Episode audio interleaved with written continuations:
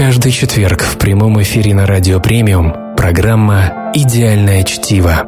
Хранитель музея печатного слова Владислав Матревелли и гости студии читают вслух отрывки из литературных произведений знаменитых и незнакомых авторов. Знакомят вас с актуальными новинками, горячо любимыми и основательно забытыми, но не менее интересными книгами. «Идеальное чтиво» – программа, которая возрождает любовь к чтению и бумажным книгам. Читай вместе с нами по четвергам в 18.00 на Радио Премиум. Категория 16+. Добрый вечер. Как всегда, по четвергам программа «Идеальное чтиво». И с вами э, ее автор и ведущий Владислав Митревели. Сегодня у нас в гостях Татьяна Анисимова, э, продюсер деловых мероприятий. Многие знают ее, но сегодня она у нас в гостях как фея, волшебница и, можно даже сказать, снегурочка. Татьяна, добрый вечер. Добрый вечер, Влад. Uh, у нас самые разные люди были уже в студиях, uh, в студии самые разные люди с, uh, из самых разных областей человеческой деятельности, с самыми разными хобби. А, вот. Но вот э, продюсера деловых мероприятий еще не было. Скажите, э, все, конечно, э, обожают читать, собственно, да. поэтому они оказались э, в эфире Радио Премиум. А, а скажите, пожалуйста, вот э, есть ли какая-то связь между, не знаю, деловыми мероприятиями и страстью к чтению? Как вообще у вас, как, как возникла вот эта любовь к чтению? И как вы пришли к продюсированию? Влад, спасибо, очень такой интересный заковыристый вопрос. Я постараюсь ответить. Смотрите, ну, чтение, конечно, появилось в моей жизни гораздо раньше, чем продюсирование и деловые мероприятия. Потому что я читаю, наверное, пожалуй, с трех или с четырех лет. Довольно рано это начала, и мне это всегда очень нравилось, всегда было интересно. И я потом в школе участвовала в разных э, конкурсах чтецов, даже сама что-то пыталась, там, знаешь, эти детские какие-то стишки каля-маля делать, ну, такие розы, слезы, мимозы и все такое прочее. Ну, слава богу, я вовремя это оставила. Вот. Но, тем не менее, мне всегда была интересна поэзия Серебряного века, и я да, с удовольствием ее читала, много чего знаю наизусть, но сегодня не об этом. Вот. И творчество в виде деловых мероприятий появилось уже во взрослой сознательной жизни, потому что это действительно моя натура, моя профессия – делать мероприятия, делать их качественными, дарить людям эмоции, потому что для меня очень важно, какие эмоции люди получают, приходя на мои мероприятия. Вы не, не оговорились именно творчество, да. продюсирование. Да. Вот это мне очень понравилось. Да. Можно два слова буквально, потому что не все, может быть, наши слушатели вообще представляют, что такое э, работа продюсера, да, а особенно вот продюсирование деловых мероприятий, угу. что это такое, как, с чем его едят ну, творчество, любое событие, любое мероприятие деловое, да, если мы сейчас говорим о них, будь оно там на бизнес-завтрак на 50 человек или а, огромный там форум государственного масштаба на 10 тысяч человек, нуждается, безусловно, в четкой организации, в продюсировании и в наполнении контентом, да, сейчас модное слово контент, то есть содержание, то есть начинка, да, и это архиважно, создать такую творческую начинку, чтобы люди запомнили мероприятие, чтобы контент был, безусловно, очень интересным, очень, скажем, на злобу дня, на острие ножа. Да, не просто с, собрать людей, сделать там, знаешь, знаете, как э, раскидать по социальным сетям приглашения, придет, не придет, неважно. Людей нужно сейчас э, привлекать контентом на мероприятие. И за это в том числе отвечает, конечно же, продюсер. За содержание, за начинку, как я это говорю, за контент. Ну, любые синонимы сюда можно поставить. Вот этот диапазон от да. 50 до там многотысячной аудитории. Вы делали и то, и другое, и есть есть ли разница вот в под... Ну, не в подходе, а как сказать правильно, в сложности, э, может быть? Помните, ну, понятно, что на да, тысяч понимаю. людей сложнее сделать, наверное. Да, я делала, конечно, начинала именно с э, маленьких бизнес-завтраков, там, с каких-то небольших мероприятий, круглых столов, вот именно где-то в порядка 50-100 человек. Ну, потом, конечно, мы же все растем, развиваемся. Я думаю, что человек создан для эволюции, своей, в первую очередь, своей внутренней, профессиональной. И, конечно же, на 10 тысяч, 12, 15 тысяч человек. Такие мероприятия тоже есть и были в моей карьере. Вот. И помните, как есть фраза в известном фильме «Москва слезам не верит»? Научишься управлять тремя человеками, э, научишься управлять три, тремя тысячами на заводе. Помните? Ну и здесь э, примерно формула работает так же. Вообще советские фильмы мы много раз уже за время наших эфиров, да? вот сейчас, по-моему, 15 эфир идет «Идеальное чтиво», и мы много раз обращались к советскому кинематографу, насколько это кладезь вообще и искусство, и мысли, и э, творчество. И, э, ну, сегодня мы не о кинематографе. А мы решили сделать нашу предпраздничную программу, посвященную э, ну, такой философии, да, и э, откуда это появилось, Татьяна э, упомянула в нашем предварительном разговоре, что в ней есть финская кровь. Да. Это вообще потрясающе. При этом и... я никогда не была в Финляндии, как да ни странно. Ладно? Да, представляете, а никогда, да. Ну вот все откроется в следующем году, я, надеюсь. Я себе сделала зарубку. Да, Финляндия да. очень, очень интересная, красивая страна, э, очень своеобразная. Э, я был, мне очень нравится она. А, и поэтому Татьяну я попросил выбрать что-то из финского, э, так сказать, литературного эпоса, но современное, да, что-то современное вы будете сегодня читать. Сейчас Татьяна сама объявит, что она будет читать, а, а в противовес этому я во второй части нашей программы почитаю из китайского Талмуда, такого очень, э, покажу потом эту книгу, и э, тоже два слова про нее скажу. Слово Татьяне. Да, Владислав, спасибо за слово и такое представление. Я действительно думала про эпос, я думала про Лапландию, я думала про Калевал, знаете, есть такой карельский, финск, карело-финский эпос, но подумала, что наверняка многие его или знают, или слышали, читали. Я жила, кстати, в Карелии, и оттуда я знаю, да, карельский эпос. И там корейскую кухню кое-что готовлю, но сейчас не об этом. И я а, выбрала очень, на мой взгляд, интересный юмористический роман а, очень популярного, самого, пожалуй, популярного финского писателя со сложным именем Арто Пааселина. Это мужчина, и роман называется «Год зайца». И он был написан в 1975 году, а 75 год э, по китайскому календарю как раз был годом кролика. Ну, если кто верит в китайские календари. Сейчас у нас, по-моему, ходит год крысы, наступает год быка. И я, к сожалению, к огромному сожалению, я знаю, что эта книга переведена на русский язык, но ее купить просто невозможно, видимо, она редкий, редкий гость на книжных прилавках. Поэтому я, извините, буду читать с iPad, хотя я очень люблю живые на книги бумажные, особенно когда, знаете, они стоят в домашней библиотеке несколько там десятков даже лет и обладают, начинают обладать каким-то таким сложно передаваемым запахом. Но эти книги, которые вот 10, 20, 30, 50 лет стоят, у меня есть словари 50-х годов в моем домашнем шкафу, и они вот особенно пахнут. Но сегодня я на iPad, простите меня за... В честь праздника приближающегося, да, мы простим. Да. Спасибо за понимание. Так вот, и а, я остановилась на романе «Год зайца» и, пожалуй, начну его э, чтение. «Год зайца» Арту Пааселина, э, финский автор. Глава первая. Заяц. В начале июня двое мрачных мужчин сидели в машине. Заходящее солнце слепило их сквозь пыльное ветровое стекло. Красоты финской природы проплывали по обеим сторонам проселочной дороги, но водитель и пассажир не обращали на них внимания. Эти двое были журналист и фотограф два несчастных и циничных человека. Они возвращались из командировки. Оба стояли на пороге среднего возраста. То, чего они ждали от жизни в молодости, увы, не сбылось. Оба были женаты, изменяли своим женам и сами были обмануты. И у обоих назревала язва желудка, и их повседневная жизнь была полна забот. Только что они поспорили, возвращаться ли им в Хельсинки или лучше заночевать в городке Хейнола. Спор перерос в ссору, и теперь они не разговаривали друг с другом. Недовольные и злые, они ехали, не замечая красот, красоты летнего вечера, и думали каждый о своем. Поездка выдалась тяжелой, все шло на смарку, и оба были раздражены. В свете заходящего солнца по небольшому пригорку проскакал зайчонок. Вдруг он замер на задних лапках посреди дороги, и солнце обвело его контур красным, словно на картинке. Фотограф вел машину.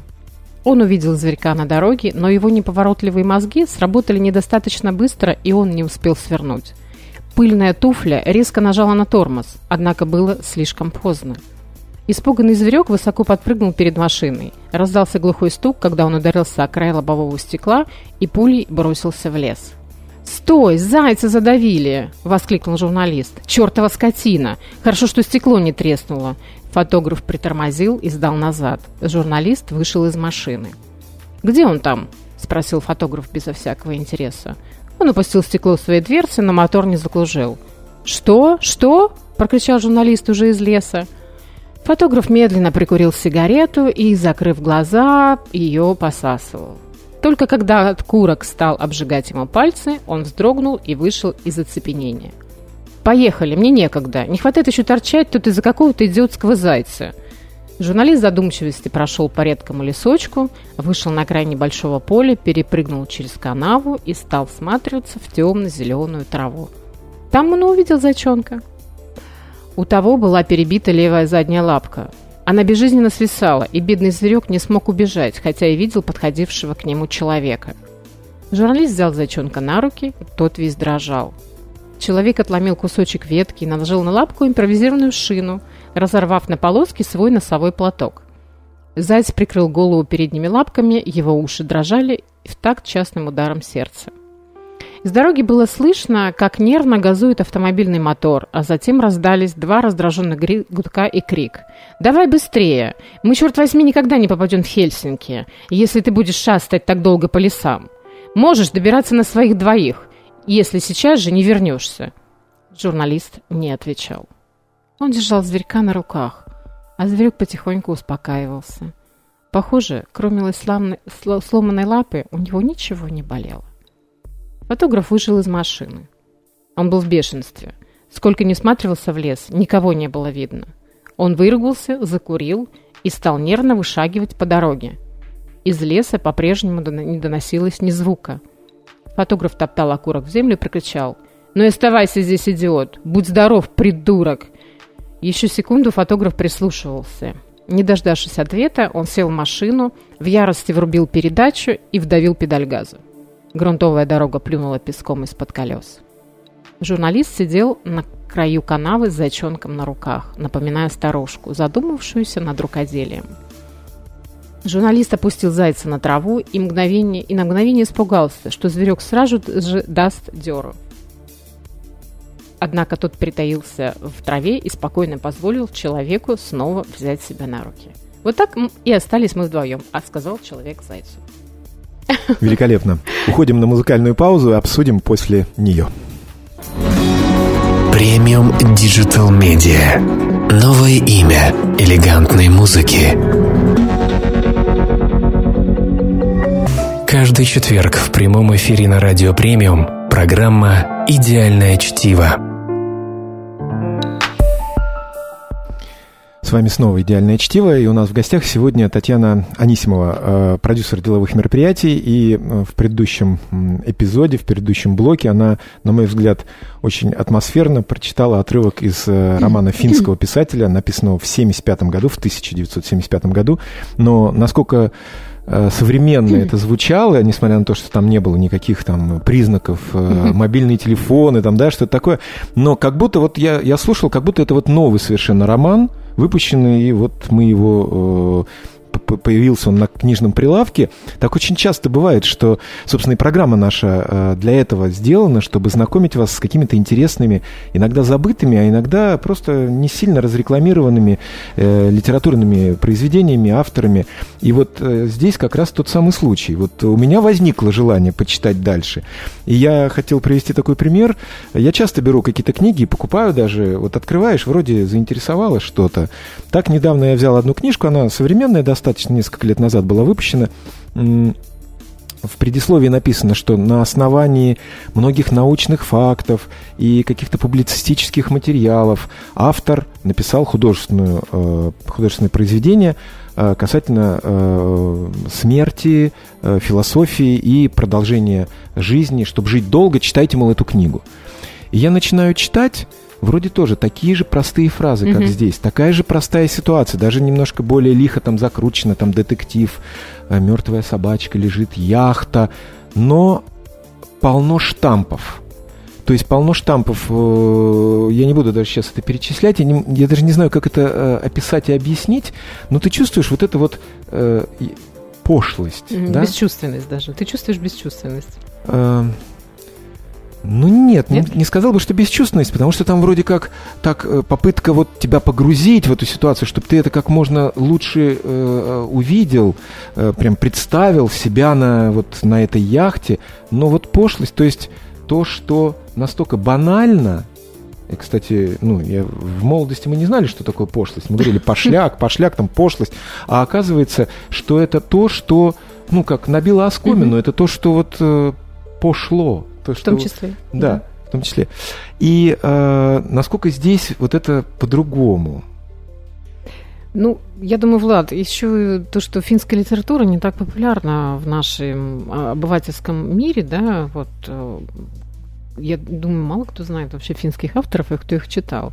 А роман написан в 75 году, и тут еще, я думаю, что другой язык какой-то был, да, другие вот описательные, прилагательные, прости, тут включаю филолога, да, ну, как-то а, очень много внимания к каким-то деталям. Зеленая трава, пнул ногой, там сломанная лапка, сделал импровизированную шину. Ну, то есть читая такое произведение, я всегда сразу включаю максимально свою фантазию, представляю, как, как выглядела эта шина, как, насколько зелена была трава и прочие такие вот малюсенькие такие детальки. Да? Но это Возможно, опять же очень язык. такие, да. очень простые вещи. Да, казалось бы. Казалось Но это бы. Э, талант автора. Не зря Арту Паселин, которого я э, зачитала чуть раньше, он действительно один из популярных авторов Финляндии. И э, роман Гудзайца, который, опять же, да, я сегодня читаю, он был дважды, дважды экранизирован, то есть в 1977 году в Финляндии и в 2006 году во Франции. Ну, то есть понятно, да, уже ценность этого произведения, я Опять думаю. про кино. А ну, я хотел сказать, что да, как раз-таки 75-й год, год зайца и кролика, угу. и это единственный год, у которого два символа. Это же а, год кота. Да. А почему О. я знаю? Я не очень интересуюсь да. астрологией и гороскопами, да. но это мой год. А, вот в чем дело. Так что мне сто процентов нужно э, прочесть эту книгу. Безусловно. А, и я этим займусь, я найду, я люблю читать именно в бумажном да. варианте. И вот книга, которую я сегодня, с которой начну э, второй блок чтения, это э, Ши Най Ань, китайский автор, который написал такой вот двухтомное произведение. Я взял один том сегодня. Называется «Речные заводи». И э, обложку было видно, я надеюсь. Э, старая книжка, она издана гораздо раньше, чем 75 -го года, на 20 лет раньше, в 55 в 55 году. И мне просто захотелось в противовес вот этой финской э, э финны же они такие неторопливые, mm-hmm. и китайцы тоже, они, в общем-то, да, китайцы да. тоже такие вот, как бы, видимо, э, малоэмоциональный, хотя внутри, наверное, все бурлит, но по степенности, по вот этой вот э, раз, вдумчивости они где-то похожи. Но в то же время и, конечно же, разные. И э, третье, э, третье наше произведение, которое будет в следующем блоке, оно совершенно другое, хотя в нем тоже будет что-то сходное с тем, о чем э, пишет наш китайский автор. Речные заводи – я читаю не сначала, в отличие да. от вас, но все будет понятно. По обе стороны входа стояли столбы, выкрашенные в красный цвет. На каждом столбе было прибито по белой дощечке с надписью из пяти иероглифов. Одна надпись гласила «Здесь лучшее на свете вино», а другая «Наша харчевня – лучшее место в Поднебесной». Поднявшись наверх и подойдя к столику, откуда была видна река, Сунцзян облокотился на перила и не мог оторвать глаза от раскрывшейся перед ним картины. Он громко выражал свое восхищение. Тут к нему подошел слуга и спросил, «Разрешите узнать, уважаемый господин, ожидаете ли вы кого-нибудь или же думаете посидеть здесь один?» «Я поджидаю двух друзей», — ответил на это Сунцзян, «но они еще не пришли. Ты пока принеси мне кувшин хорошего вина, ну и к нему каких-нибудь закусок, мяса, фруктов. Не подавай только рыбы». Слуга спустился вниз и через некоторое время принес поднос с закусками и кувшин прекрасного вина сорта Ландзяо Финью. Поставив кувшин и поднос на стол, он налил вина, а затем расставил закуски, жирную баранину, молодых цыплят, гуся, приготовленного в вине, и лучшую говядину. Все, все это было разложено на ярко-красных тарелочках. Сунцзян остался очень доволен и с одобрением думал, какие изысканные яства и какая замечательная посуда. Нет, Цянчжоу действительно хороший город. Правда, я попал сюда в ссылку, но все же повидал много прекраснейших мест. Хотя и в наших краях есть и горы, и старинные памятники, но разве можно их сравнить с красотой здешних мест? Так, сидя в одиночестве, облокотившись на перила, Сунцзян наслаждался вином, попивая чашечку за чашечкой, и не заметил, как быстро захмелел. В голове у него стали бродить разные мысли, и он подумал, родился я в Шаньдуне, вырос в Юнчене, сам я человек с образованием, у меня много друзей среди вольного люда, и я как будто завоевал себе некоторую известность, но мне уже за 30 лет, а у меня нет ни славы, ни богатства. Наоборот, на моем лице клеймо, я ссыльный и даже не знаю, вижу ли когда-нибудь оставшихся дома отца и брата. От выпитого вина Сунцзян заплакал. Прохладный ветерок и окружающая прохлада навевали грусть, и он неожиданно сложил стихи. «Луна на западной реке», Подозвав слугу, он попросил принести кисточку и тушницу, а сам тем временем встал и, осмотревшись вокруг, увидел, что на белой стене и до него кто-то писал стихи и эпиграммы. А почему бы и мне не написать здесь? Может быть, мне еще удастся прославить свое имя? Когда-нибудь я буду приезжать в эти места и прочту свои стихи, они напомнят мне о трудных временах. Цунзянь растер тушь, взял кисточку и, обмакнув ее, подошел к стене и написал — я над мудрыми книгами юный сидел, возмужав, я пути своей жизни искал. Я был тигром, припрятавшим когти свои, и скрывавшим клыки, и укрытым меж скал. Я в несчастье попал, я людьми заклеймен, мне Тяньчжоу, что плен, мне лишь муки даны, но изменится все, буду я отомщен. Будут реки Сюньянь красной кровью полны. Прочитав написанное, Сунцзян пришел в восторг и довольно собой засмеялся. После этого он выпил еще несколько чашечек вина и совсем развеселился. Размахивая руками и притоптывая ногами, он взял кисть и приписал еще четыре строчки. Закончив стихотворение, Сунцзян поставил в конце пять больших иероглифов. Написал Сунцзянь из Юнчена. Затем, бросив кисть на стол, стал распевать песенки и выпил еще несколько чашек вина. Так незаметно напился допьяно и едва мог владеть собой. Подозвав слугу, он попросил подать счет и расплатился, оставив на чай слуге. После этого, размахивая руками, он спустился с лестницы и, пошатываясь, побрел по направлению к лагерю. Придя к себе, он повалился на кровать и проспал до пятой стражи. Протрезвившись, он совершенно забыл о том, что накануне написал стихи на стене Синь... Синьянь-Лоу. Страдая от выпитого вина, он лежал в своей комнате один, но об этом мы не будем рассказывать. Теперь речь пойдет о городе Увенцзюнь, расположенном на противоположном берегу реки Сюньцзянь. Это было довольно заброшенное место, там проживал бывший помещик, начальник области Туньпань по имени Хуан Вэньбин, который временно находился не у дел. И хотя человек он был довольно образованный, но по натуре своей льстивый и завистливый с очень ограниченными интересами. Он завидовал тем, кто был достойнее и способнее его, всегда старался причинить им вред. Над тем же, кто был ниже его, он зло издевался. Излюбленным занятием его было отравлять людям жизнь. Разузнав, что теперешний правитель области Цай Цю, девятый сын советника императора, Хуан Вэньбинь всеми силами старался добиться его расположения и частенько переправлялся через реку, чтобы навестить начальника области и преподнести ему какие-нибудь подарки. Все это делалось в расчете на то, что тот замолвит за него словечко перед советником императора, и ему дадут какую-нибудь должность. И надо же было Сунцзяну столкнуться с этим человеком и претерпеть из него новые бедствия. В тот день, о котором пойдет речь, Хуэн Вэньбиню наскучило сидеть дома, и не зная, как развлечься, он вышел в сопровождении двух слуг, купил подарки и в небольшой быстроходной лодке переправился через реку на другой берег, а там пошел в областное управление навестить начальника Цайдзю. Но ему не повезло, в доме начальника пировали, и Хуэн Вэньбинь не решился войти. Он возвратился на берег. Оказалось, что слуги привязали его лодку у самой харчевни Сюньянлоу, а так как погода стояла жаркая, то Хуэн Вэньбин решил зайти туда и немного отдохнуть. Войдя в помещение, он огляделся вокруг и поднялся наверх. Здесь он подошел к перилам и, облокотившись на них, стал любоваться окружающей природой. Затем он заметил стихи, написанные на стене, и, чтобы скоротать время, стал их читать. Некоторые стихотворения были хороши, другие несуразны. Читая, Хуэн Вэньбинь иронически улыбался. Но вот ему на глаза попались четверостишие Суандзяна о луне на западной реке. Хуан Вэньбинь пришел в негодование и воскликнул, «Да ведь это мятежные стихи! Кто осмелился их написать?» Взглянув на подпись, он узнал, что это четверостишие написал Суэнцзян из Юнчена. И тогда Хуэн Вэньбин стал еще раз внимательно перечитывать их. Ну, вроде вот тоже, да, ничего особенного не происходит. Понятно, что какая-то вот какая-то интрига, какая-то какой-то конфликт э, возникает, э, но... Как-то все очень тонко, Влад. Вот то же самое хотел вот о да? финской книге сказать. И вот в этом мы же не сговаривались, да, Нет. мы принесли какие-то книги, и вот который раз замечаю, что, ну, притянув за уши, можно mm-hmm. в любом найти mm-hmm. сходство. Но mm-hmm. здесь прям вот э, какая-то интересная такая параллель прослеживается. И э, вообще мы с китайской литературой же не, не сильно знакомы. Еще, наверное, меньше, чем с финской. Потому что финские какие-то есть детективы, которые вот стали популярными.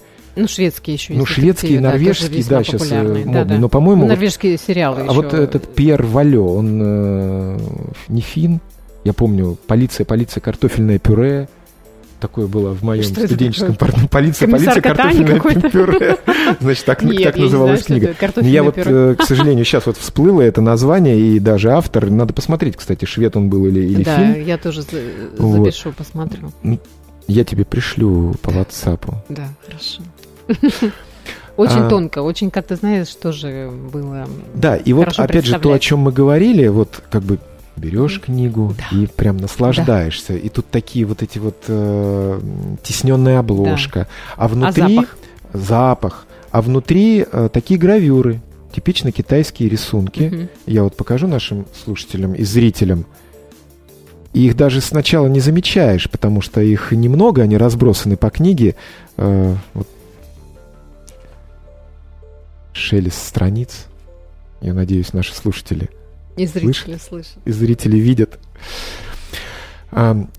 Напомню, наша программа без политики, без чернухи, без блогеров. И сегодня у нас в гостях Татьяна Анисимова, продюсер деловых мероприятий, которая выступает в роли Снегурочки. Э, Ты уже решила, где ты Новый год? Как вообще в этой ситуации? Как мы будем праздновать вообще? Ты знаешь, да, для меня эта ситуация, ну, как-то будем весело праздновать в любом случае. В узком семейном кругу?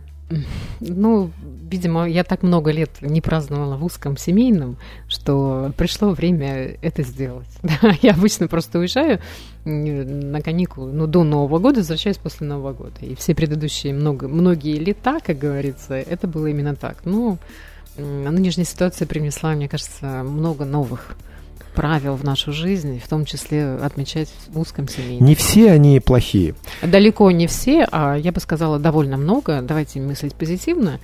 А, далеко, далеко не все, а очень много положительных перемен пришло в нашу жизнь. Наш диджей поставит ли нам что-то позитивное? Очень верим.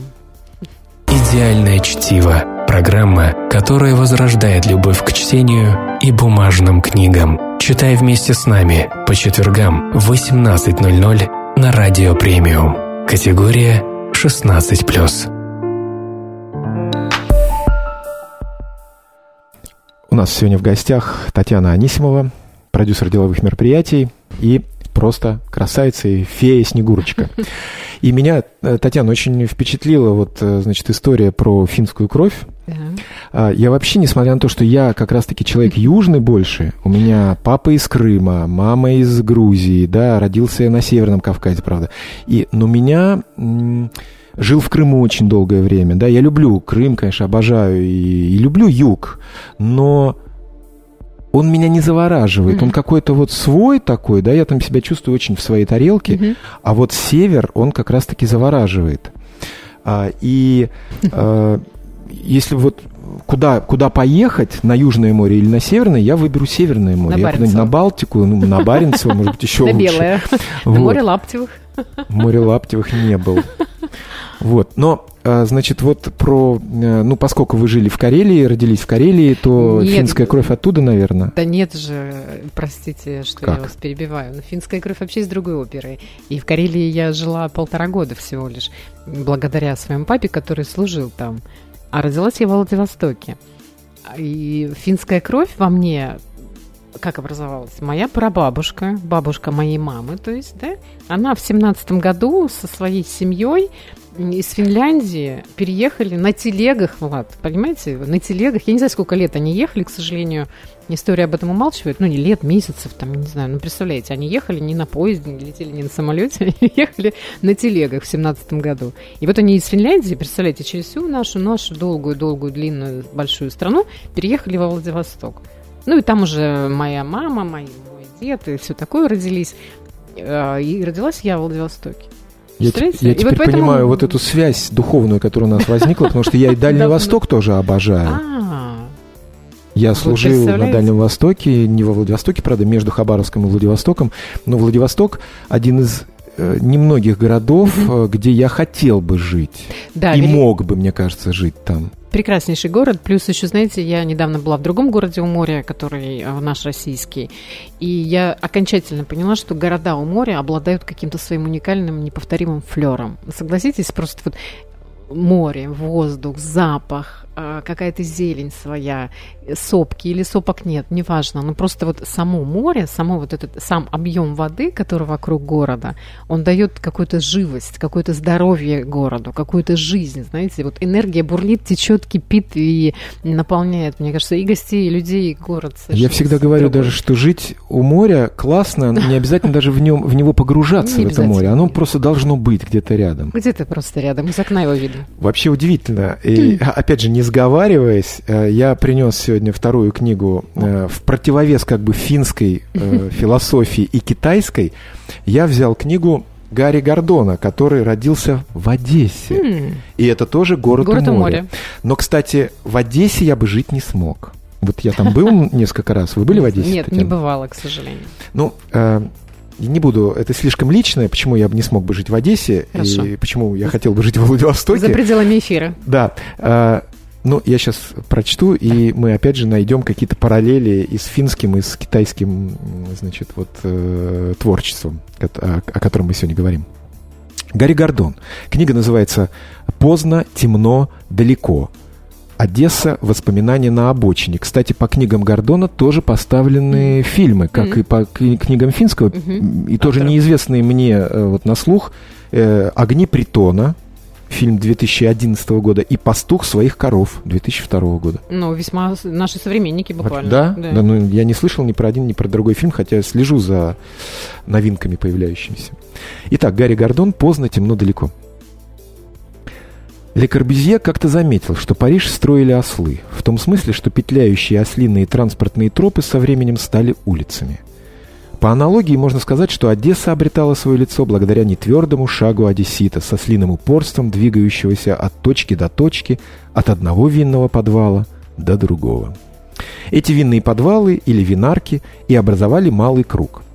Большой круг возник чуть позже, но уже по другой логике. Он пролег по устоявшейся границе города, и винарки на нем располагались мерно, по шляхам, как бастионы – Большим кругом пользовались или уже совсем праздные и состоятельные одесситы, не жалеющие времени и денег на трамвай, или временно и охотно взявшие на себя роль гида и таскающие за собой в конец уставшего и все еще недоверчивого белокожего ленинградца. Экскурсия продолжалась до тех пор, пока ленинградец не менял недоверчивую улыбку на блаженную – Тогда гид снисходительно отвозил его домой, а сам нетерпеливо выходил в город на малый круг. Малый круг существовал для внутреннего пользования. Если плясать от вокзала, начинался он на упомянутой уже Пушкинской 62. Затем, выйдя из подвала и выкурив сигарету, «Мужчина, что вы курите в заведении? Вы же умный человек». Нужно пройти метров 200 до параллельной Решельевской, к винарке колхоза имени Карла Липкнехта. Там, посетовав, что нет знаменитой Лидии с косточкой, а точнее Лидочки с бубочкой, не сезон. Следует выпить стакан шапского. Все еще в одиночестве вы утираете рот, но не курите, еще слишком рано, а медленно идете дальше по Решельевской.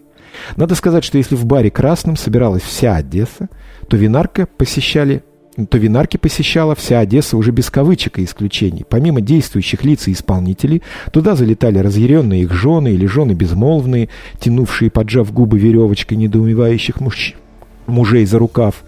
Некоторые оставались в надежде увести их со временем домой, брали огонь на себя и постепенно вникали в суть дела. Опытные мужья, весело поругиваясь, поддерживали их за талию. Забегали туда и дети, скромно, безучастные даже подходили, предупреждали «батя, шухер, муторша бесится» и получали за это соевую конфету, полагающуюся на закуску.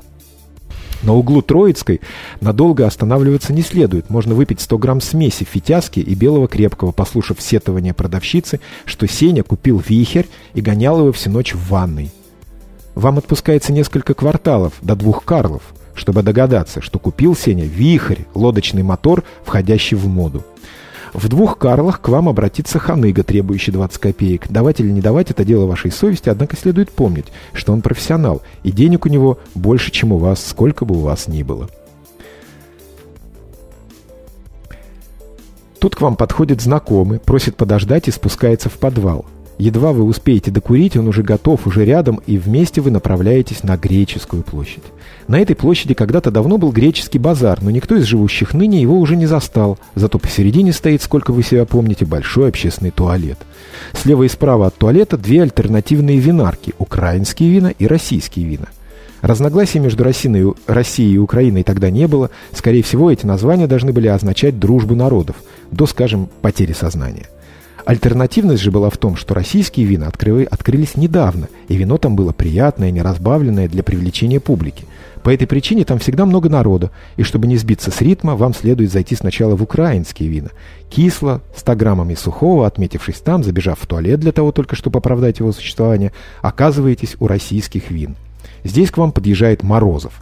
Не подъезжает, конечно, а подходит, но не один, а толкая перед собой детскую коляску, что и вызывает представление о неком экипаже – ну и так далее, тому подобное. И российские вина. Опять же, вот э, китаец, э, значит, э, пробавляется вином, но как смачно описана закуска, да, и сколько да. всего ему принесли, и гусь, и эти свинина, не свинина, эти говядина, и еще что-то, и еще что-то. И все это под хорошую закуску, конечно, пьется весьма вкусно. Весьма вкусно, да. Это к Новому году. Ну, ты знаешь, российские вина сейчас э, не в качестве рекламы, а просто довольно хорошие бывают. Да, краснодарские. Очень вкусные краснодарские. Я была вот пару, пару недель назад в Краснодарском крае, и мы с приятелями посетили пару-тройку виноделин ну, за исключением Абрау Дюрсо, именно такие э, винодельни. И ви, Об этом вина, у нас прекрасно рассказывает Анатолий Гиндин в Хорошо. передаче, которая следует сразу за нами. А мы уходим на музыкальную паузу и рекламу и вернемся через несколько минут. Каждый четверг в прямом эфире на Радио Премиум программа «Идеальное чтиво».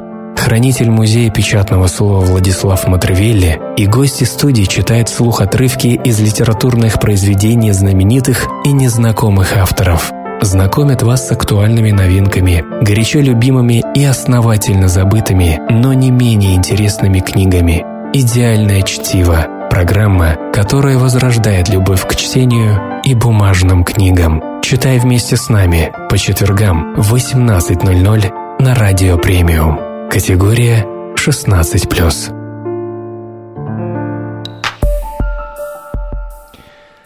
Мы завершаем нашу программу сегодня последним блоком. Я обычно показываю обложки книг, которые мы читаем в эфире, и вот эту э, обложку книги э, про Одессу я не показал, вот исправляюсь.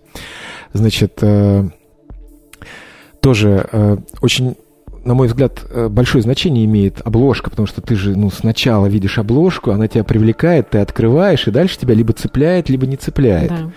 И вот тут как раз, мне кажется, тот самый случай, когда вот, ну, нельзя не взять э, в руки эту книгу, тем более мы все любим э, одесский юмор, и надо же, я вот для себя открыл, э, что в Татьяне, в нашей сегодняшней э, гости, есть э, финская кровь.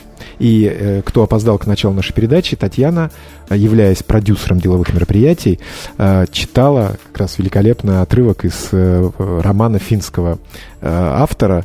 И мне пришла в голову такая идея. Мы обычно так не делаем, но сегодня предновогодняя программа. Я думаю, что наши гости, наши снегурочки, нашей феи сегодняшней нужно дать еще слово, чтобы она продолжила чтение. И таким самым, возвращаясь к разговору о кинематографе, да. мы как бы закольцуем вот эту историю, то, что э, по правилам классического, так сказать, вот развития сюжета очень э, часто я вижу в кино, и это всегда создает определенную тоже атмосферу, такую не загадочность, а какую магию вот эту кинематографа, когда ты смотришь, как режиссер или сценарист так вывернул, что вот и это не повтор, mm-hmm. а какое-то развитие.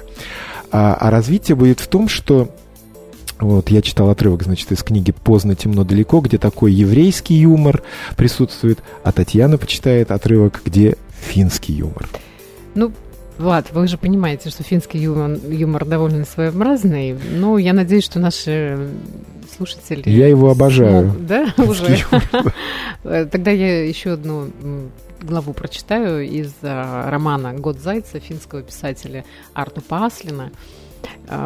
Роман «Год зайца» в 1975 году, в год кролика, был написан для тех, кто присоединился к нам только что.